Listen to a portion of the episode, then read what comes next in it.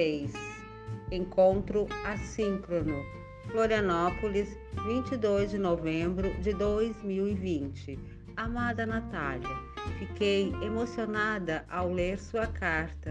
Quanta sensibilidade presente nas suas palavras.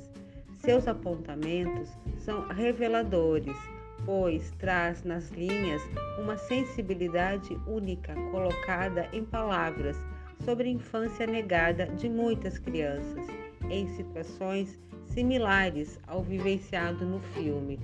Sem contar que muitas vezes essas crianças estão ao nosso lado e que, de certa forma, vamos anulando muito das infâncias pela concepção equivocada do adultocentrismo, algo tão presente na nossa sociedade ocidental.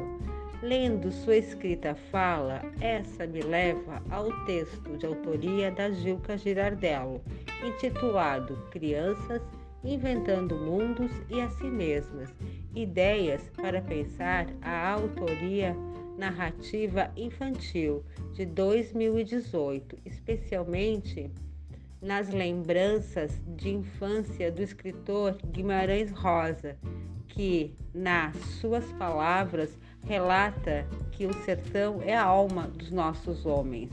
Nesse sentido, penso que a alma reflete bem a nossa capacidade imaginativa, elemento essencial para a formação humanizadora do próprio ser humano, muito bem retratado na narrativa do personagem do menino no filme Abril Despedaçado de Walter Salles que faz o uso da sua capacidade imaginativa diante do que a vida lhe coloca.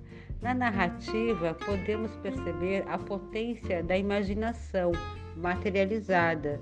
Ao mesmo tempo, fica implícito uma maneira de libertar-se do seu cotidiano opressor.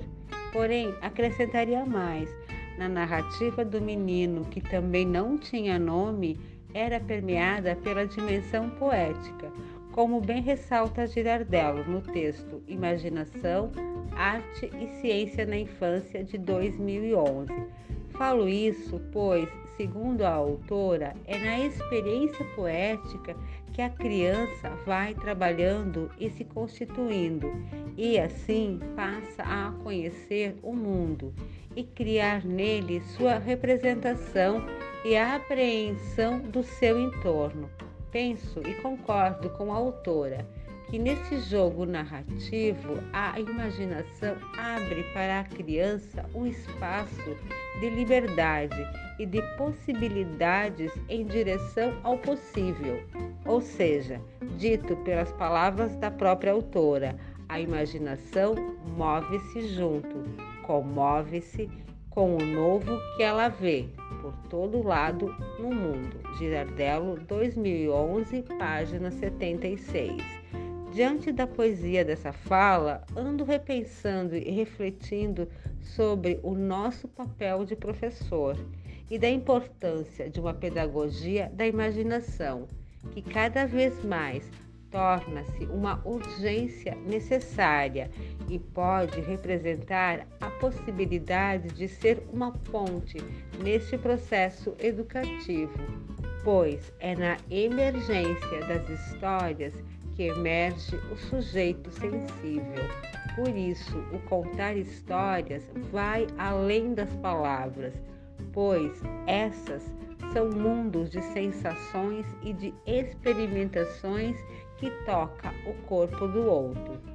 Confesso que a leitura e estudo desses textos ampliaram minha percepção referente às múltiplas possibilidades que o discurso poético potencializa, seja por meio da pedagogia do imaginário, pois também somos as histórias que ouvimos e que contamos, entrelaçadas pelo poder da imaginação.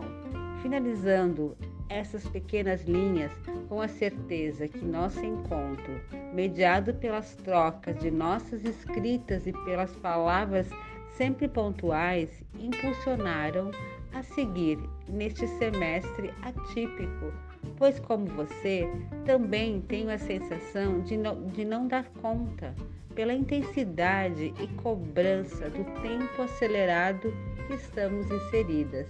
E mais, agradeço sua paciência e sua presença nesse momento tão difícil, pois estar fazendo essa brincadeira de troca de palavras com você ameniza o estudo solitário e transforma-o em um momento solidário. Encerro deixando a poesia de Mia Couto.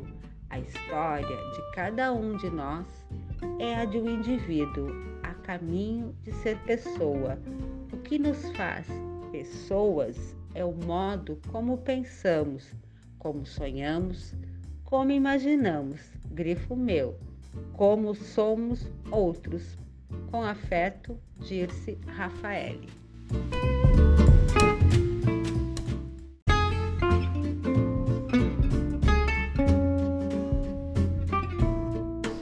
Carta 7, Encontro Síncrono, Florianópolis, 28 de novembro de 2020. Querida Diz, obrigada também por dividir comigo esse momento.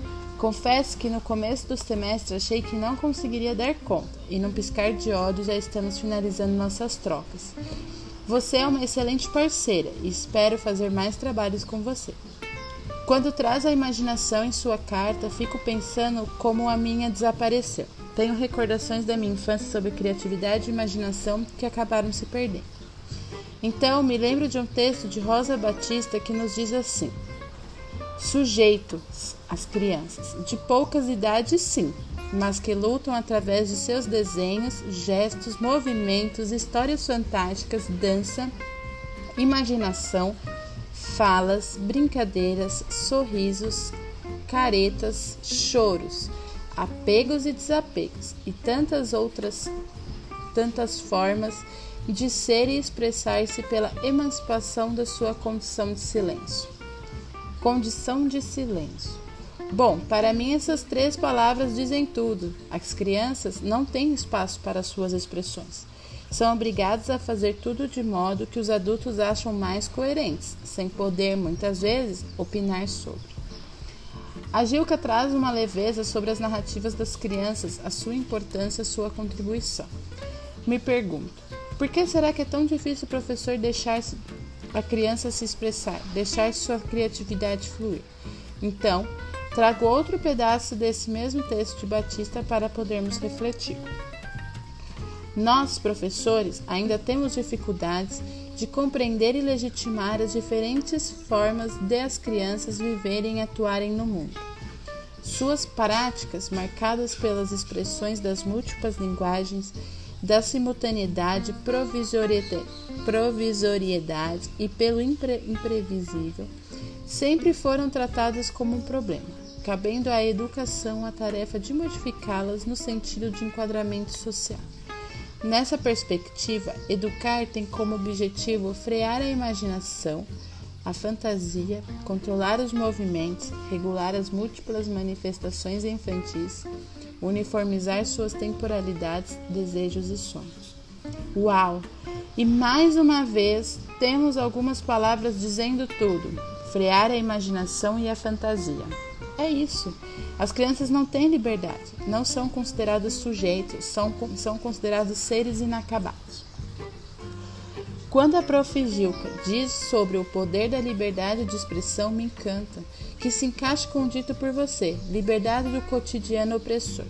E concordo plenamente que somos construídos pelas histórias que ouvimos e contamos com uma pincelada de imaginação. Como é bom imaginar e poder se expressar.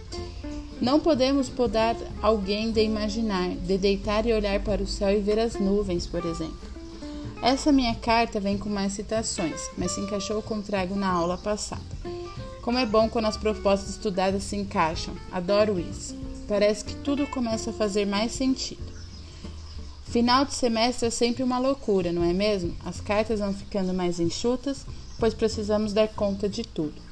Às vezes penso que acabamos conta, dando conta de nada, fazemos apenas o pedido, pois não temos tempos para aprofundar, e isso me entristece. Gostaria de mergulhar mais em algumas temáticas, poder ler e reler textos e rever filmes, igual Abril Despedaçado. Bom, depois do desabafo, vou terminando aqui. Beijos, Natália.